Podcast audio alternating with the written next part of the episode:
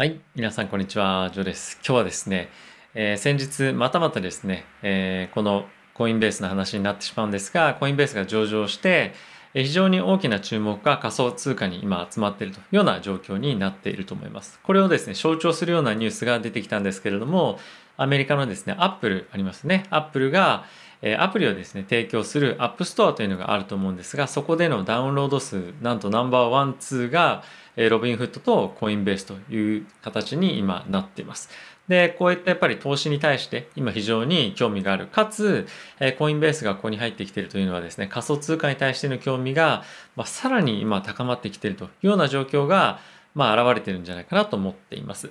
で、これまではですね、軒並みトップっていうのは SNS、特にインスタグラムですとか、え TikTok っていうところが強くて、まあ、その次にですね、え YouTube というところが来ていたりっていうのが、えこれまでの状況だったんですが、まあ、ここに来てえコインベースがやはり上場したということもあってえ強く強くですね仮想通貨に対しての興味がえ出始めているというのが今の状況かなと思っています。で、えここ最近ですね注目されているロビンフットなんですけれどもロビンフット上でもですね仮想通貨の取引ができることになっています。そこで取引です、できる銘柄っていうのはまだそんなに多くないんですけれども、今7つあってですね、えビットコイン、イーサリアム、ライトコイン、イーサリアムクラシック、ビットコインキャッシュ、ビットコイン SV、そして同時コインなんですね。で、この同時コインが非常に今、え、イーロン・マスクがですね、ツイッターでツイートしたりなんかして、え、注目を集めているんですけれども、先日もですね、1日で約3倍ぐらいになったりとかもしてたんですよね。今ちょっともう2倍の水準まで少し落ち着いてきて、落ちてきてはいるんですけれども、やはり1日でこれだけ動くっていうのは株ではなかなかないので、え、こういったところに対して、え、投資興味があるよっていう人はですね、まあこういう同時コインとかに投資をしたりとかいうふうなのを今しているようです。で、日本に、え、日本の仮想通貨の取引所だとできないんですけれども、まあ、おそらく、えっ、と、何でしたっけ、えー、僕も以前ご紹介したバイナンスですね。一応概要欄に貼っておきますけれども、えー、バイナンスを通じてはこういったところに対して、今取引ができるような状況となっています。で、やはりですね、この同時コインだけではなくて、まあ、その他本当に今、まあ、うぞうむぞうにある仮想通貨に対してですね、このバイナンスを通じて取引ですとか、まあ、他の仮想通貨の取引所を通じて取引できるようにはなっているんですが、まあ、やはり今後え、仮想通貨に対しての興味ですとか、仮想通貨を実際に活用してビジネスをやっていくっていうのは本当にいろんな会社で見えているというのが今の状況となっています。で日本の企業でいうとここ最近発表されていたのは楽天なんかがですねチリーズでしたかね、まあ、そういった仮想通貨を使ってビジネスを拡大していったりとかいうふうにやっぱりしていてただ単にその投資もしくは投機という面でこの仮想通貨だったりとかブロックチェーンのテクノロジーを使うんではなくて本当にビジネスを拡大させるために使うというような今状況になってきています。であとはですね金融機関特に有名なのがゴールドマン・サックスですとかあとはモルガン・スタレもそうですしブラックロックこういった本当に世界を代表するような金融機関がですねビットコインとか、まあ、イーサリアムもしくはこのブロックチェーンを利用した通貨に対して投資をしていく投資を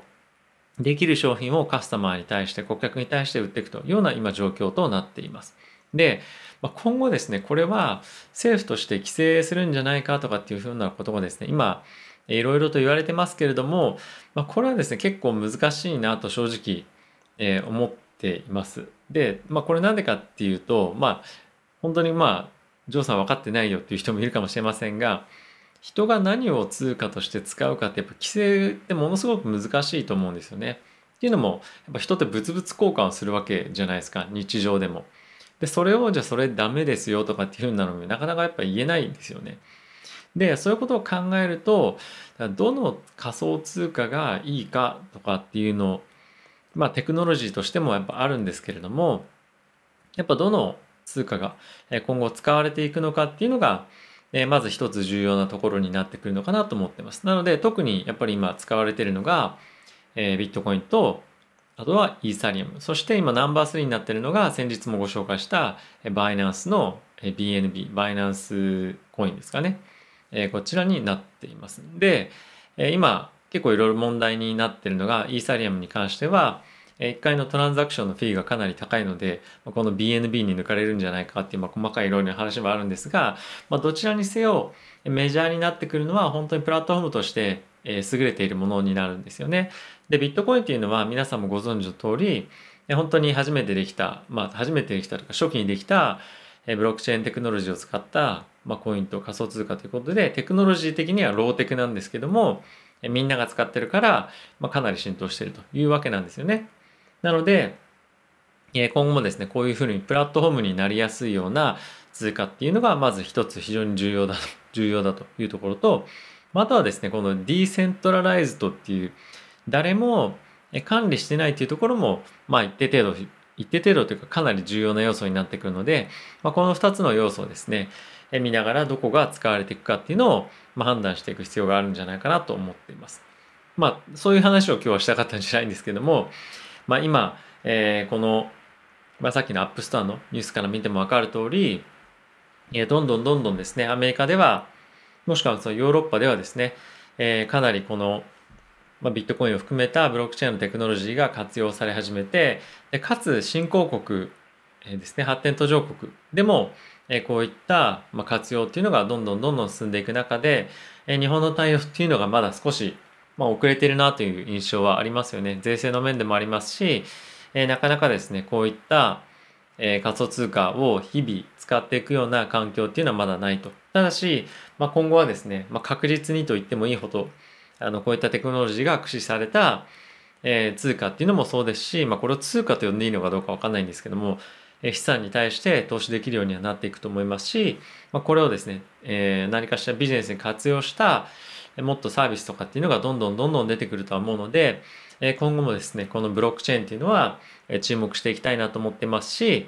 まあ、とはやはりこの、え、特にビットコインとかイーサリアム、バイナンスの BNB に関しては、え、投機じゃなくて投資という面で、しっかりとしたポジションをですね、確立していくと思うので、引き続き注目をしていきたいなと思ってます。えー、このバイナンスなかなかちょっと日本であの営業できないような感じに、えー、なってるようなんですけども、一応なんか講座は開けられたりはするので、えーまあ、ご興味ある方はチェックしてみてください。結構その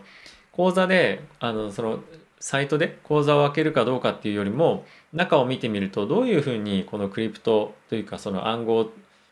通貨がですね、まあ、仮想通貨か仮想通貨のサービスが提供されているのかとか、まあ、どういった商品があるのかっていうのを、まあ、学ぶだけでも僕非常に興味深いと思うので、えー、ぜひですねサイトチェックしてみていただけると、えー、本当に勉強になるんじゃないかなと思ってます中にはだかチュートリアルのですね、動画とかもあったりとかして、えー、自分で見て学べたりもするので、えー、ぜひ、えー、お時間ある時にご興味ある方は、そういったものを通じて勉強してみるのもいいんじゃないかなと思っています。えここ最近ちょっと僕も仮想通貨興味あって、まあ、もう別のチャンネルで仮想通貨のチャンネルやってみようかなとかっていうふうに思ってはいるんですが、もしご興味ある方がいたら、えー、ぜひですね、コメント欄にコメントいただけると嬉しいです。ではまた次回の動画でお会いしましょう。さよなら。